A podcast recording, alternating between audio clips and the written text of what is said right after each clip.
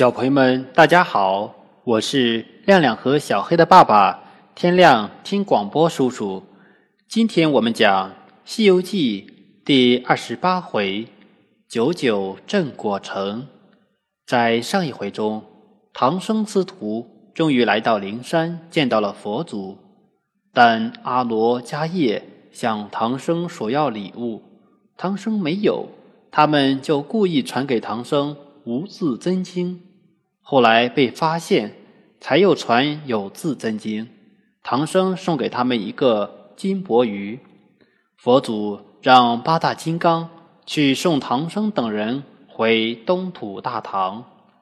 八大金刚追上唐僧，带着他们飘飘荡荡驾云而起，一昼夜后接地赶上，向金刚耳语，金刚即把风按下。唐僧师徒四人连马带金坠落下地。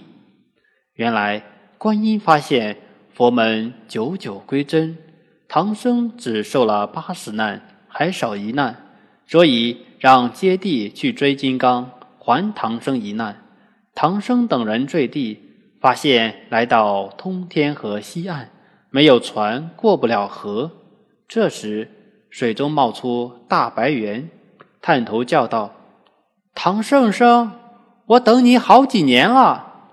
唐僧等人又像西去时那样，一齐上了猿背，直向东岸。快到东岸时，老猿问唐僧：“那年我托你问佛祖我的寿年，问了吗？”唐僧忘了问，答不出。老猿一气之下沉下水去，唐僧师徒全部落水。幸亏唐僧已脱凡胎，几人才登上东岸。忽然一阵狂风，电闪雷鸣，唐僧师徒忙护住经包。天明时，太阳升起，他们忙打开经包晾晒经卷。原来这里是陈家庄，当年悟空八戒救过陈诚儿女，陈诚听说后，忙请他们进庄歇息。盛情难却，唐僧等人当夜就在庄里歇宿。三更时分，他让孙悟空使解锁法开了庄门，往东而去。半路又听半空中金刚叫道：“逃走的，跟我来！”唐僧一行人马又升到空中。八大金刚将他们送到大唐京城长安，对唐僧说。圣僧，我们都不下去了，你自去传了经就回来，随我们一道回灵山脚趾。悟空说：“师傅一人怎能挑得动金蛋？”金刚说：“佛祖只给了八天往返时间，今已四日有余，你们快去快回。”说完，就将唐僧等四人降落地上。那唐太宗自贞观十三年送别唐僧后，就修了望京楼。这天，太宗正去望京楼，忽见西天飘来阵阵香气。唐僧师徒从霄汉中下来，忙率百官迎接。唐僧连忙下拜。满城人听说取经人已回，纷纷出来迎接。唐僧住的。弘福寺里的大小僧人更是高兴。唐僧将经卷取出给太宗看，并奏明走了十万八千里路，历经十四个寒暑，经过了许多王国。唐太宗兴奋了一夜，写出圣教序赠给唐僧。唐僧叩首谢恩。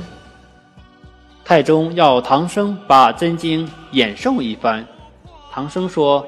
若演真经，须寻佛地。太宗亲驾雁塔寺，听唐僧诵经。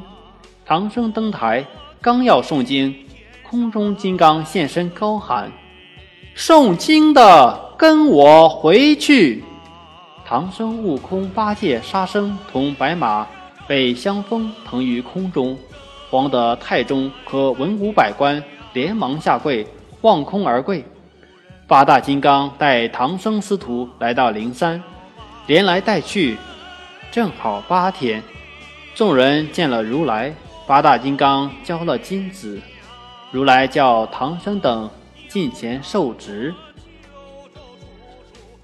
唐僧为旃檀功德佛，悟空为斗战胜佛，猪八戒做净坛使者，沙僧为金身罗汉，那白马也封为天龙八部。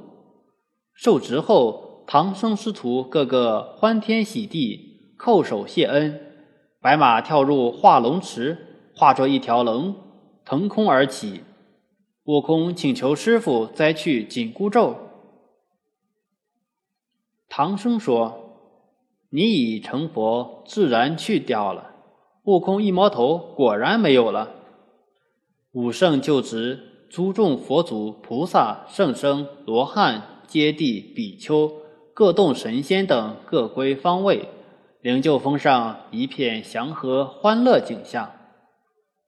好了，小朋友们，《西游记》我们就讲完了，再见。